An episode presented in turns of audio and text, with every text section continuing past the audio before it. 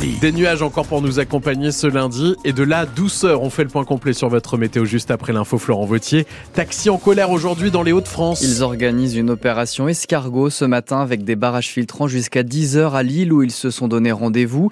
Les taxis dénoncent le projet de loi de financement de la sécurité sociale pour 2024 adopté définitivement par le Parlement il y a une semaine. L'un de ces articles prévoit de regrouper les malades dans un même véhicule lorsqu'ils sont ramenés chez eux à l'issue d'une hospitalisation ou d'une consultation. Les taxis craignent une baisse de leur chiffre d'affaires, mais pour Christophe Bizet, installé à Moreuil et représentant de l'Union nationale des taxis, les clients aussi vont y perdre. Pour l'instant, pour aller à l'hôpital, on pourra toujours prendre son taxi habituel, mais pour le retour, il y aura des plateformes de créer au centre de soins et c'est eux qui vont gérer les retours. Ce sera toujours deux personnes minimum au sein du véhicule. Les gens seront parqués dans des salles d'attente en attendant qu'il y ait plusieurs autres personnes qui aillent dans la même direction que leur retour à domicile. Concrètement, si une personne retourne sur Albert et qu'elle est la seule à retourner dans ce secteur-là, elle devra attendre dans une salle d'attente dans les centres de soins qu'il y ait une autre personne qui lui est inconnue hein, qui retourne dans le même secteur. Donc tout ça, ça va engendrer énormément d'attentes pour les personnes en sortie de consultation et euh, un manque à gagner évident pour les taxis parce qu'avant les retours se faisaient quasiment tout seul à chaque fois dans le véhicule. Les taxis de la région ont prévu de rejoindre la préfecture de Lille tout à l'heure à midi et demi. Certains empruntent l'autoroute 1. Ce matin, on fait bien sûr un point trafic à la fin de ce journal. Vous pouvez aussi nous appeler pour nous signaler un ralentissement au 03 22 92 58 58. Les pompiers ont été appelés tôt ce matin à Péronne pour un feu d'appartement. Le feu serait parti d'un sèche-linge au premier étage de ce bâtiment situé rue du 8 mai, quartier de la Chaplette. 19 occupants ont été pris en charge par les secours. 11 d'entre eux, dont 5 enfants, ont été transportés à l'hôpital d'Amiens après avoir inhalé des fumées. Les 8 autres sont relogés. Ils ont été accueillis quelques heures dans une salle des fêtes ouverte par la mairie. 7h32, attention, ce moment, si vous recevez un SMS de votre enfant, c'est peut-être une arnaque. Une arnaque qui se répand à tel point que le gouvernement nous appelle à la vigilance. Soisigbourg, derrière un message banal, les escrocs nous demandent ensuite de l'argent. Coucou maman, j'ai un problème avec mon téléphone, c'est mon numéro temporaire. Est-ce que tu peux m'envoyer un message sur WhatsApp? Voilà le genre de SMS que vous pourriez recevoir sur vos téléphones avec euh, juste en dessous un lien qui est censé vous rediriger vers l'application. Problème, en cliquant dessus, on vous demande de rentrer vos coordonnées bancaires pour soi-disant racheter un téléphone ou une carte SIM à votre enfant. Et c'est comme ça que les escrocs vous soutirent de l'argent. L'arnaque est très bien ficelée puisqu'elle touche la corde sensible des parents qui ont envie d'agir vite pour aider leurs enfants.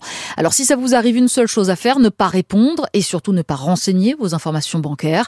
Contactez votre enfant en l'appelant sur son numéro et puis si vous avez déjà payé, prévenez immédiatement votre banque, faites opposition et enfin gardez les preuves, les messages reçus qui pourront vous servir pour signaler les faits ou déposer plainte. Le très attendu projet de loi Asile et Immigration examiné à partir de cet après-midi à l'Assemblée nationale, un texte plus dur que sa version proposée par le gouvernement après son passage au Sénat.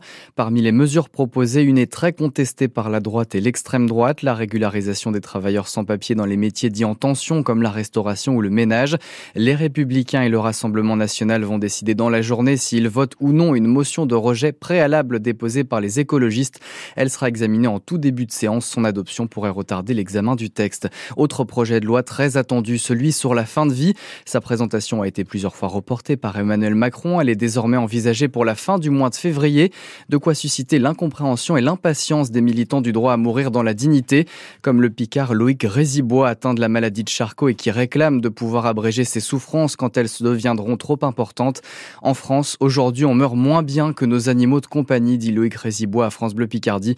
Témoignage à lire sur francebleu.fr et on parle de fin de vie à 8h10 avec Daniel Yatrides, délégué dans l'Oise de l'ADMD, l'association pour le droit à mourir dans la dignité. Il est ce matin l'invité de France Bleu Picardie. Et vous, est-ce que vous avez abordé avec vos proches ce sujet délicat de la fin de vie Est-ce que vous avez rédigé vos directives anticipées? Vous avez la parole comme chaque matin au 03 22 92 58 58. On vous écoute tout à l'heure à partir de 8h15. Le marais des Trois Vaches au bout du quartier Saint-Achel à Amiens commence sa transformation. C'était l'un des projets lauréats du budget participatif l'an dernier.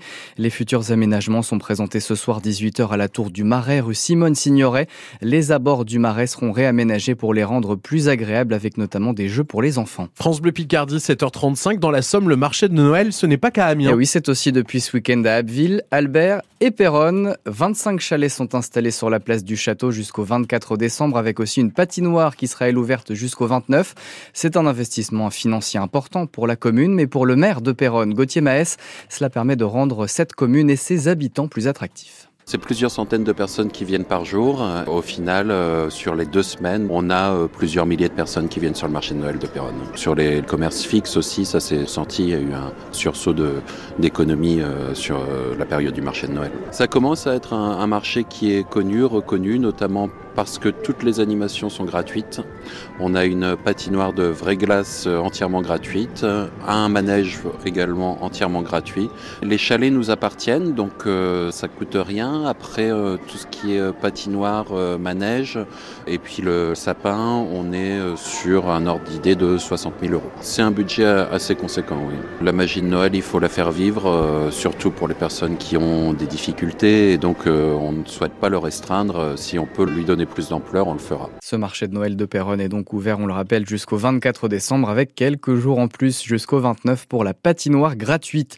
Quatre médailles, voilà le bilan de Meowen Tomac au championnat d'Europe de natation en petit bassin. La Miennois remportait hier la médaille de bronze sur le 200 mètres d'eau et l'argent sur le relais 4 x 50 mètres mixte. Plus tôt dans la semaine, il a été titré sur le 50 et le 100 mètres d'eau, un bilan donc plus que positif à 7 mois des Jeux Olympiques de Paris. Les nageurs et nageuses françaises ont d'ailleurs remporté au total 23 médailles, dont 7 en or à ces championnats d'Europe. Et puis le week-end a également été positif pour les footballeurs de l'Amiens SC. Ils se sont qualifiés pour les 32e de finale de la Coupe de France après une victoire difficile 1-0 sur la pelouse très abîmée des amateurs de Taon-les-Vosges. On revient sur ce succès dans moins de 10 minutes sur France Bleu Picardie avec notre chronique Picardie Sport.